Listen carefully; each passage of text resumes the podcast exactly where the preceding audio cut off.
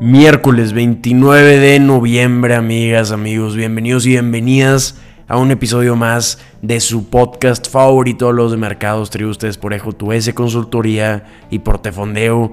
Bienvenidos al podcast que los llena de las noticias más importantes e interesantes sobre economía, finanzas y negocios. El podcast que siempre los mantiene con temas de conversación y que de manera sencillita les informa sobre cómo se encuentran los mercados al día de hoy. Empezamos. Empezamos hablando de que ya tenemos la voz de Hablemos de Mercados de regreso.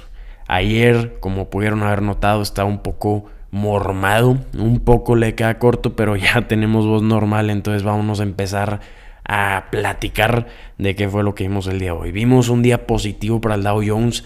Es importante mencionar que el Dow Jones se está acercando a su punto más alto 2023. Se encuentra en los 35.430 puntos. El día de hoy incrementó 13.44 puntos o un 0.04%. Tuvimos un día sin muchos movimientos. El SP 500 bajó un 0.09% y el Nasdaq quedó abajo durante el día un 0.16%. Hablando del Dow Jones, ¿cuál, fue su punto más alto 2023? Fue 35.630 puntos. Entonces, como comentamos, estamos solo a 200 puntos de llegar al máximo de 2023 para el Dow Jones. ¿Por qué tenemos mercados y movimientos? Porque esto sucede cuando no tenemos muchos resultados trimestrales, cuando no tenemos muchos datos económicos. Entonces los inversionistas que están haciendo para este cierre de año pues están evaluando qué movimientos vamos a estar viendo para 2024. ¿Qué se espera para 2024? Lo platicamos en el episodio de ayer. Esperamos por algunos inversionistas empezar a ver recortes en las tasas de interés. Este va a ser el punto más importante de este cierre de año y también de los inicios de 2024, esta estimación de ver cuál va a ser el rumbo de las tasas de interés. Entonces, ya platicamos ayer de los comentarios de Bill Ackman que espera mucho antes de lo esperado estos recortes en la tasa de interés para que no esté alta la, la tasa de inflación real Empezamos hablando de que ya tenemos la voz de Hablemos de Mercados de regreso. Ya tengo mi voz, ya la recuperé después de ayer estar un poco mormado, como lo pudieron notar en el episodio de ayer. Ya tenemos esta voz, entonces vámonos directo a platicar de qué fue lo que vimos en los mercados el día de hoy. Fue un día muy tranquilo, no tuvimos muchos movimientos, tuvimos una tendencia positiva, optimista para el Dow Jones. Está cerca de llegar a sus máximos de 2023. Los máximos de 2023 para el Dow Jones fueron de 35.630 puntos. Esto lo vimos en agosto. Actualmente el Dow Jones cerró a 35.430 puntos. Entonces estamos solo a 200 puntos de estar en el punto más alto para este índice Dow Jones. El día de hoy incrementó 13.44 puntos o un 0.04%. El SP 500 se cayó el día de hoy un 0.09% y el Nasdaq abajo un 0.16%. Entonces, como comentamos, fue un día sin movimientos en lo general. Sin embargo, para, para ser solo un día vimos un incremento importante en la volatilidad del mercado incrementó el índice VIX un 2.29%, sin embargo se continúa muy abajo estando en 12.98 este índice. Apunta a que mañana vamos a ver un día positivo. En el mercado tenemos un tono verde con el Nasdaq incrementando un 0.15% para la apertura, el S&P 500 un 0.07% y el Dow Jones que incrementa 87 puntos un 0.25% para que llegue a los 35 mil 575 puntos, cada vez más cerca de su punto más alto de 2023. Es importante mencionar ahora que estamos en este cierre de mes, estamos cerca de cerrar el mes, que durante la semana el dólar estadounidense se ha apreciado un 1.33% frente al peso mexicano.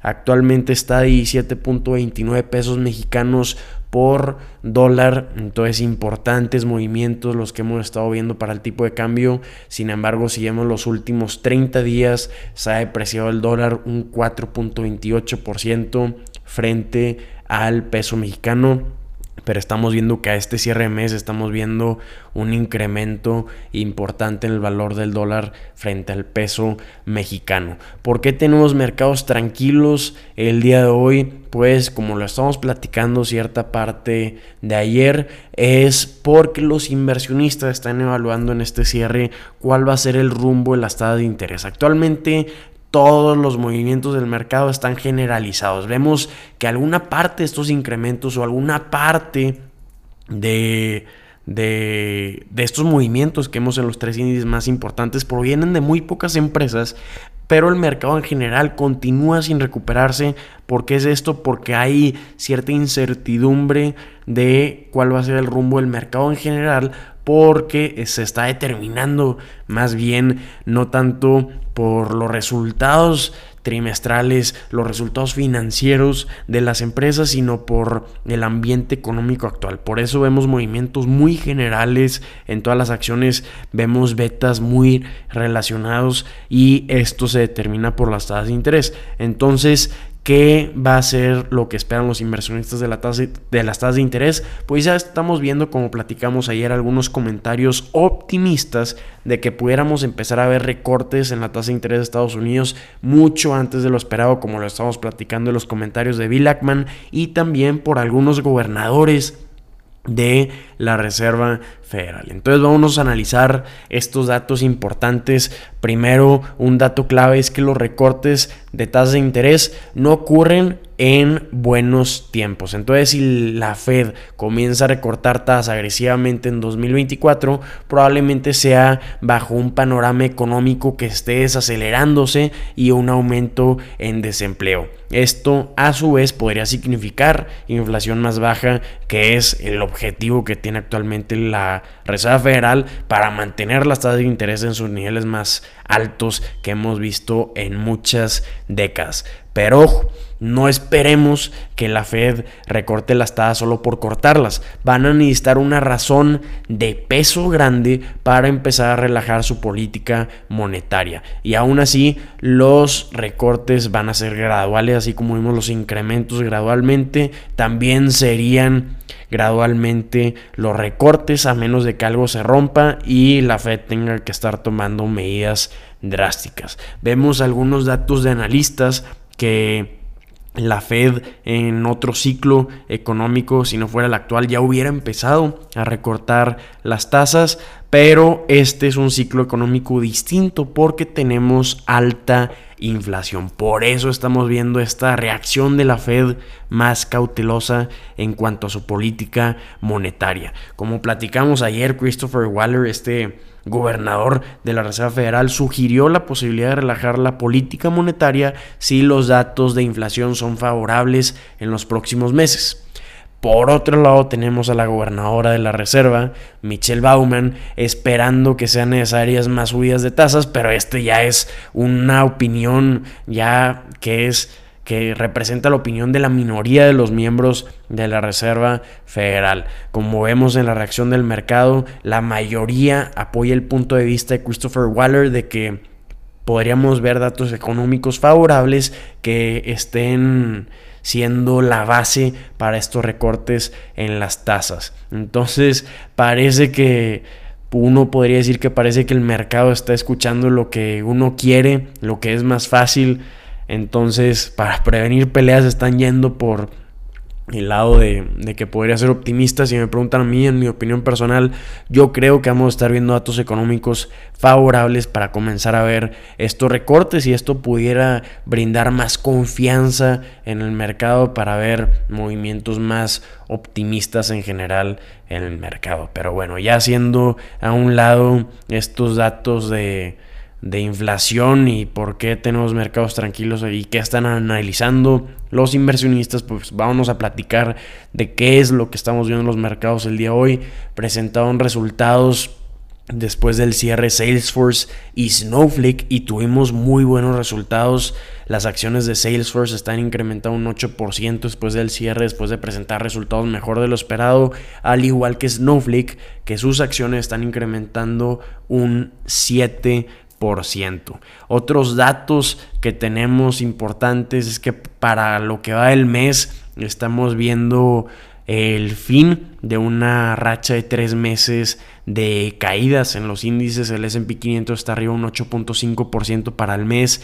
El Nasdaq casi un 11%. Están en su mejor desempeño mensual desde julio de 2022. Y el Dow Jones está arriba durante el mes un 7.2%, siendo su mejor incremento mensual desde octubre de 2022. Hablando de empresas que esperamos resultados trimestrales el día de mañana, se encuentran Big Lots, Express y también Kroger. También vamos a estar viendo datos de consumo personal de, del consumidor, que es un indicador de inflación clave para la Reserva Federal. También vamos a estar viendo datos de desempleo de Estados Unidos. Por el momento increíble ver cómo 10 de los 11 sectores que estamos viendo en la bolsa llevan positivos este, estos movimientos de sus acciones, viendo el sector que está liderando es el sector tecnológico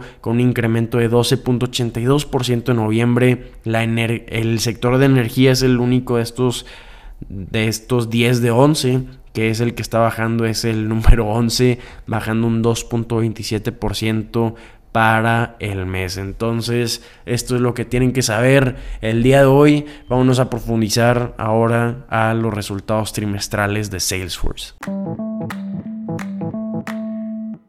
Como platicamos, vámonos con los resultados trimestrales de Salesforce. Sus acciones han incrementado un fuerte 70.91% en lo que va de 2023 sin contemplar este incremento de más de 8% que estamos viendo después de estos resultados que acaba de presentar. Actualmente tiene una evaluación de 200 24.130 millones de dólares, valuada actualmente a 144 veces sus utilidades. ¿Qué fue lo que le encantó a los inversionistas? Pues empezamos con lo básico, superó las estimaciones de los analistas con utilidades ajustadas de 2.11 dólares por acción frente a los 2.06 esperados por los analistas en promedio. Hablando de ingresos, vimos ingresos de 8.720 millones de dólares, que era básicamente la misma estimación, era lo que esperaba en promedio estos 8.720 millones de dólares. Son un 11% más altos que los que habían presentado el año pasado, cuando habían presentado 7.840 millones de dólares aunque esta empresa solía crecer a más de 20% anualmente, pues hemos visto una desaceleración en sus ingresos y en su crecimiento debido a la reducción de gastos de las empresas y a estas tasas de interés más altas que como platicamos hay cierta estimación de que comiencen a reducir después de estar en sus puntos históricamente altos. Aquí es donde viene lo interesante, a pesar de este panorama, las acciones de Salesforce como comentamos han incrementado más de 70%, superando al Nasdaq que ha incrementado un 36%. ¿Por qué está sucediendo esto? porque estamos viendo que están impulsando sus márgenes, recortando sus gastos, que esto incluye desafortunadamente el recorte del 10% de su fuerza laboral y también la reducción de espacio oficina. Entonces, aunque no estemos viendo el crecimiento histórico promedio de 20% anual, estamos viendo una mejora en márgenes que esto es lo que le está gustando a los inversionistas, esta jugada de Tetris con sus gastos que han estado encajando muy bien las piezas. Ahora Salesforce está elevando sus estimaciones, otra cosa que impulsó este optimismo de los inversionistas. Esperan un aumento de 33% en el flujo de efectivo operativo para 2024, para su año fiscal, que esto es frente al 30% anterior que tenían de estimación. Además, anticipan que los ingresos del cuarto trimestre van a aumentar aproximadamente un 10%,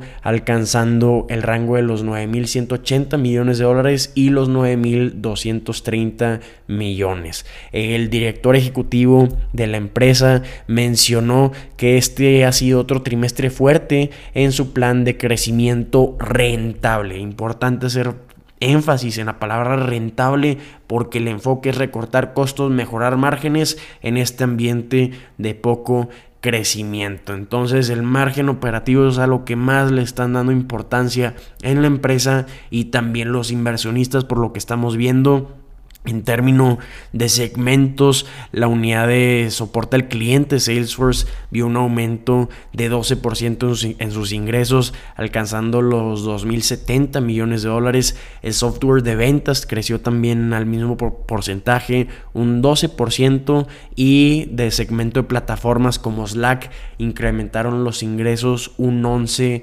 Entonces, en resumen, Salesforce parece estar navegando con éxito a través de tiempos económicos inciertos, ajustando pues sus velas, aprovechando el viento a su favor, aunque las acciones todavía están un 20% por debajo de su máximo histórico, definitivamente está en una trayectoria optimista que estamos viendo está dobleteando casi el incremento que hemos visto para el Nasdaq. Entonces, interesantes resultados los que vimos para esta empresa. Vámonos con mi sección favorita que es ahora que hizo Elon Musk, pues tiene una controversia más lo mismo de todos los días. Elon Musk tuvo una confrontación con los clientes de su plataforma de red social recientemente adquirida, previamente conocida como Twitter, que ahora es X.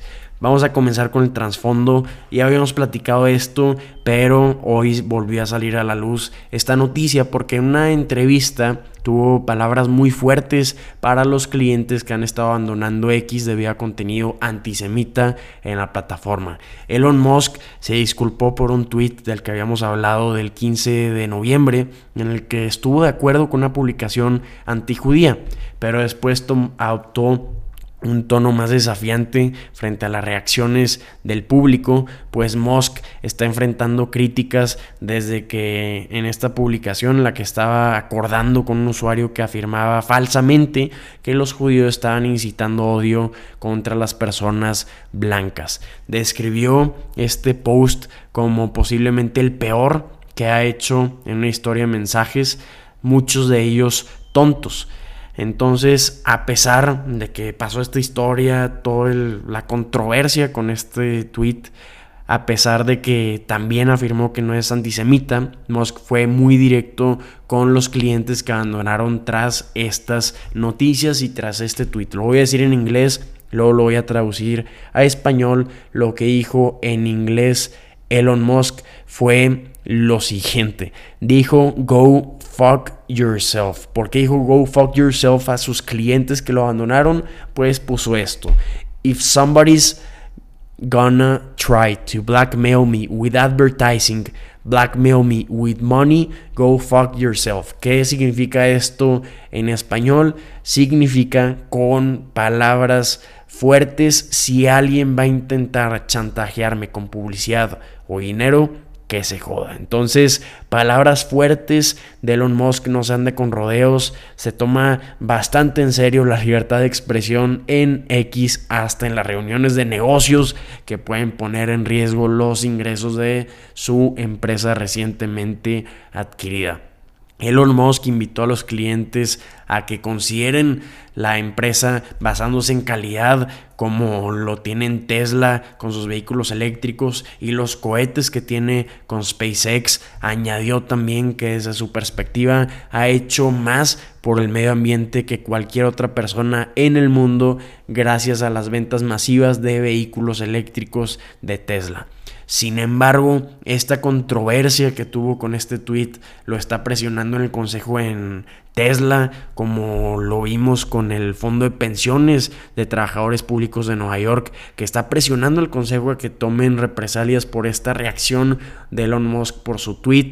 También estamos viendo en el Senado de Estados Unidos, el líder de la mayoría, Chuck Schumer, está advirtiendo sobre el aumento del antisemitismo, calificándolo de crisis. Entonces, muy mal momento para tener esta controversia para Elon Musk. El comportamiento y las declaraciones han estado generando presión sobre la plataforma X, también sobre su liderazgo, no solo en esta red social, sino también en Tesla, siendo la empresa que cotiza en bolsa. Entonces vamos a ver, como comentamos en su momento con esta noticia, este tweet, cómo continúa la reacción de los inversionistas. Solo el tiempo va a decir cuál continúa siendo la reacción. Amigas, amigos, espero que la información compartida el día de hoy les haya resultado de gran utilidad. Si así lo fue, los invito a calificar este podcast honestamente en la plataforma donde nos estén escuchando, a compartirlo en sus redes sociales, nos ayudan muchísimo haciendo eso. Si tienen cualquier duda, comentario, retroalimentación, los invito a buscarnos en redes sociales y por ahí nos echamos una platicada. Espero que tengan un excelente día, que hayan tenido un excelente día, dependiendo de en qué momento del día nos estén escuchando, pero ánimo, mañana nos vemos.